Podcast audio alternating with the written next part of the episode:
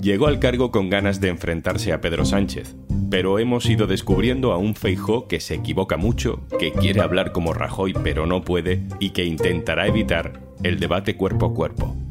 Soy Juan Luis Sánchez. Hoy en un tema al día, lapsus y estrategia. ¿Por qué Feijó no quiere debates en televisión?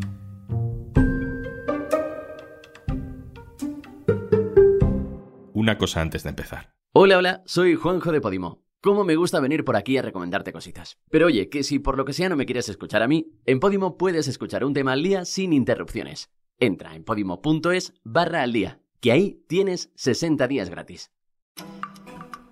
Pedro Sánchez se ha tirado un triple. Bueno, pues proponemos formalmente que cada semana se celebre un debate cara a cara entre los dos principales candidatos a la presidencia del Gobierno en los principales medios de comunicación. Son palabras en un evento organizado por el diario.es este lunes. El presidente del gobierno, candidato del PSOE a las elecciones anticipadas del 23 de julio, le propone a Feijó seis debates, seis, uno a la semana, de aquí al día de las elecciones. Y eso serían solo los debates a dos. Si surgen más, a cuatro, a cinco, con más partidos, pues también se apunta. Y por supuesto, esos debates cara a cara entre los dos únicos posibles presidentes del gobierno español son perfectamente compatibles con otros debates. Esto no lo hemos visto nunca. No suele ser habitual que el presidente en ejercicio sea el que quiera correr riesgos buscando debates a todas horas. Es más bien al revés. Y en todo caso, seis debates en televisión no han sucedido nunca en una misma campaña.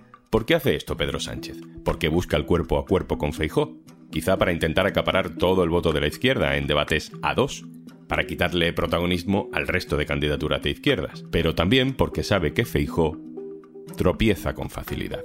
Ya antes de la campaña le vimos unos cuantos lapsus en los cara a cara con Sánchez en el Senado. ¿Y qué pasa cuando hay un incendio? Pues que todo el mundo intenta escapar. Ya me he fijado que los diputados de Podemos ni están. ¿Sabe por qué, señoría? Porque los diputados y diputadas ministros de Podemos no están. Los diputados de Podemos no estaban en el Senado porque Podemos no tiene senadores, no podía haber ninguno. A lo mejor Feijó se refería a los ministros de Podemos, que esos sí podrían haber estado, pero para cuando trata de explicarse ya es demasiado tarde para Feijó. Al principio parecía que Feijó quería parecerse a Rajoy, imitar ese despiste en frases descontroladas que a lo mejor no tenían sentido, pero tenían hasta su encanto. Pero no. Feijo no es Rajoy. No suena igual. Yo soy gallego porque nací en Galicia, que es una parte de España. Seguro que ustedes son catalanes porque nacieron en Cataluña, que es una parte de España. No hace falta ni confrontación directa con un adversario político. Feijo es capaz de liarse solo al tratar de aportar su granito de arena al discurso que le han escrito. Hay muchos ejemplos. La mentira o la posverdad nos esclaviza.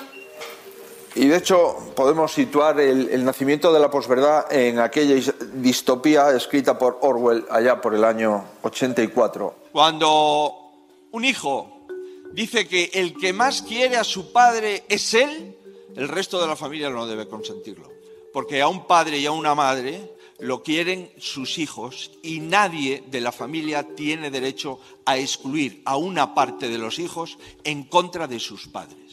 La verdad y la mentira es aquello en lo que merece la pena dedicar una vida. ¿Para qué? Para que la verdad venza a la mentira y no la mentira venza a la verdad. Esos primeros discursos de Feijóo fueron el comienzo, pero en la campaña electoral el problema se desbordó. Casi cada día nos hemos encontrado con un nuevo lapsus de Feijóo, algunos sin mucha importancia. Por el número de gente que levaba y por los medios aéreos y terrestres, pensé que era Bruce Sprinter, pero no, no, no era Bruce Sprinter. Bueno, equivocarse en Galicia con el nombre de Bruce Springsteen no tiene mucha importancia, pero equivocarse en Sevilla con la rivalidad en el fútbol malo. He consultado antes de decir esta frase. He dicho, oye, aquí son más del Sevilla o del Betis. Me han dicho, en la provincia del Betis, en la ciudad del Sevilla. Pero los del Betis también, también celebran los triunfos del Sevilla en Europa. Que Andalucía es una tierra muy inteligente. Las campañas son agotadoras. Feijó está acostumbrado a las mayorías en Galicia, no a levantar simpatías nuevas en cada rincón de España y de repente empezó a no saber dónde estaba ni cómo había llegado. Esta mañana he estado en Valencia y he cogido un tren para llegar a Valencia. He vuelto de Valencia a Madrid y he vuelto en otro tren. Y ahora he venido a Badajoz y he venido en un avión. Estaba en Murcia, pero menciona a La Rioja. De cada una de las faltas de respeto a la región de Murcia no va a haber ni un solo río, ni un solo murciano que se olvide. Está en Extremadura y dice que es Andalucía. Acabo con la palabra ilusión porque eso es lo que percibo cada vez que vengo a Andalucía y quiero deciros que el 28... ¿A que os habéis dado cuenta? Estaba yo pensando que llevo mucho tiempo hablando, hija, que no se han dado cuenta ya de lo que digo. Intenta arreglarlo, pero no puede. Otro día dijo que estaba en Córdoba mientras justo a su lado un cartel bien grande ponía Sevilla. Me he encontrado con una pasajera que me ha dicho que las últimas veces que viene a Córdoba lleva cinco viajes gratis. Confunde Palma de Mallorca con La Palma en Canarias. Para mí es un orgullo visitar el mercado de La Palma, las tiendas a las que he ido, los bares en los que he podido disfrutar. Pide el apoyo para una alcaldía de una ciudad en la que no está. Probablemente mañana sea el último día en el que me tenga que dirigir como candidata al Ayuntamiento de Barcelona, perdón, al Ayuntamiento de Valencia. Y a veces intenta atacar al rival, pero se hace un lío. Somos el último, junto con Letonia. O con Eslovaquia, no lo recuerdo con exactitud. Nos han subido los salarios y ahora pagamos más impuesto de la renta. El partido que dice de la gente votó a favor de que Sánchez siga utilizando el AVE para hacer campaña electoral. Perdón, siga utilizando el Falcon para hacer campaña electoral. Más allá de las equivocaciones geográficas o de las imprecisiones, también ha habido momentos muy incómodos, como cuando la semana pasada mientras leía un discurso sobre Josep Piqué, decidió improvisar la última frase. Josep Piqué no solamente fue un gran amigo, y no solo fue un servidor público excepcional, de los mejores y de los más inteligentes que me he encontrado. Por eso hoy, como siempre que vengo a Cataluña, me acuerdo de él y recuerdo mi admiración y cariño que le trasladaré a él cuando nos volvamos a ver. Josep Piqué falleció hace dos meses.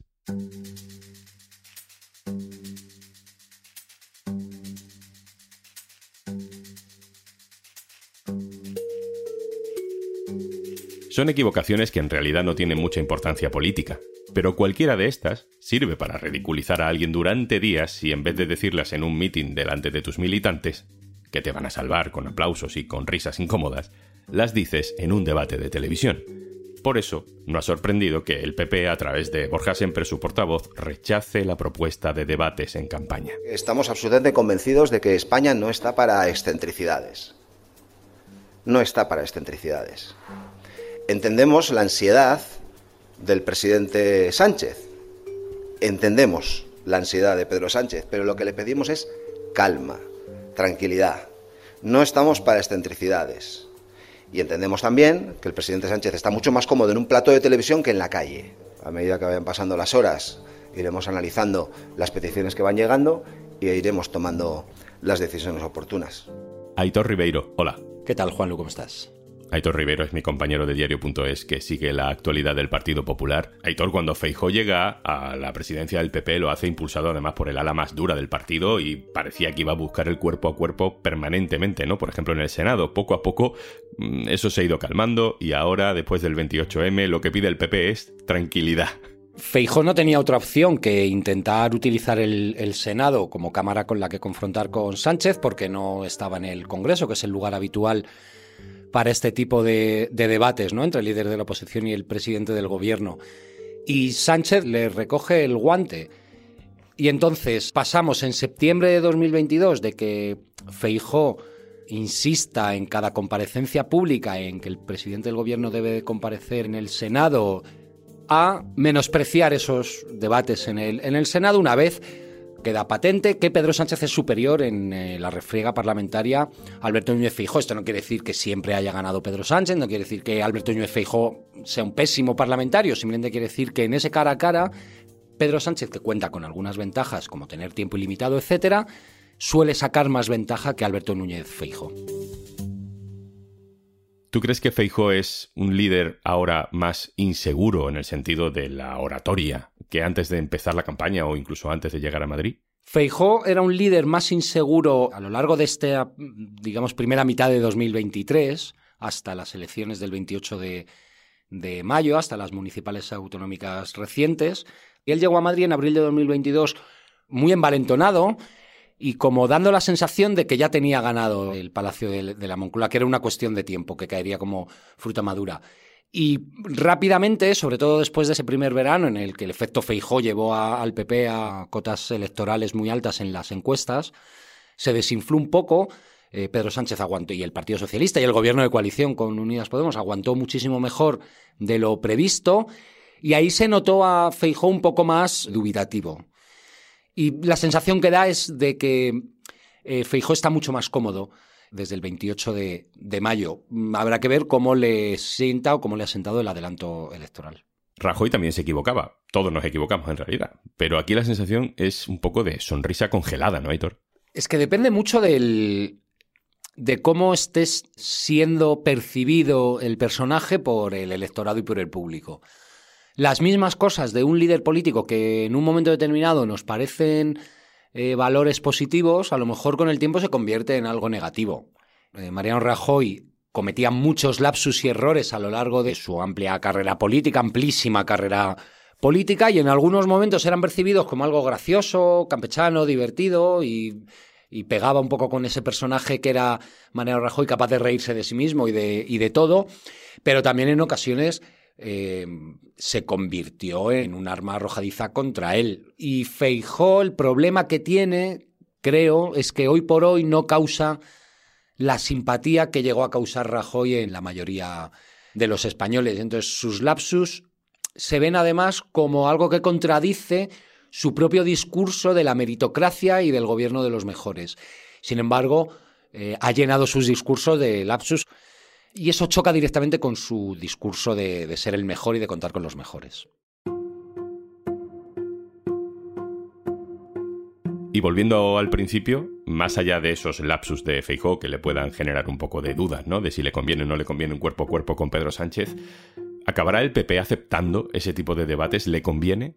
Yo creo que no va a entrar en esta dinámica Feijóo. Feijóo le interesa aparecer como el eh, salvador de, eso que se ha dado en llamar el, el sanchismo, que es todo lo que ha ocurrido en este último lustro, los últimos cinco años engloban eso que en Génova han dado a llamar el sanchismo y hay que derogar el sanchismo. El sanchismo no es solo Pedro Sánchez, el sanchismo es Pedro Sánchez, Yolanda Díaz, Pablo Iglesias, Bildu, Esquerra, la ley de vivienda, el solo sí es sí, etcétera, etcétera. Toda esa amalgama es el sanchismo. La intención de Pedro Sánchez de convertirlo en algo entre Feijó y él no creo que sea aceptada por Feijó, eh, que se ve mucho más cómodo en siendo él el que confronta contra todo ese batiburrillo que tiene enfrente. Aitor Ribeiro, muchísimas gracias. Muchas gracias, un saludo. Y antes de marcharnos, Está bien llevar el contenido a todas partes, pero eso de poner cara de estar trabajando mientras aguantas la risa escuchando en tu ordenador tu podcast favorito, pues no nos vamos a engañar. Alegra un poquito la jornada. Accede a tu cuenta en podimo.com. Tienes 60 días gratis en podimo.es barra al día. Esto es un tema al día, el podcast del diario.es. Si te gusta lo que hacemos, necesitamos tu apoyo. Hazte socio, hazte socia en el diario.es barra socio. Este podcast lo producen Carmen Ibáñez, Marcos García Santonja e Izaskun Pérez. El montaje es de Pedro Nogales. Yo soy Juan Luis Sánchez. Mañana, otro tema.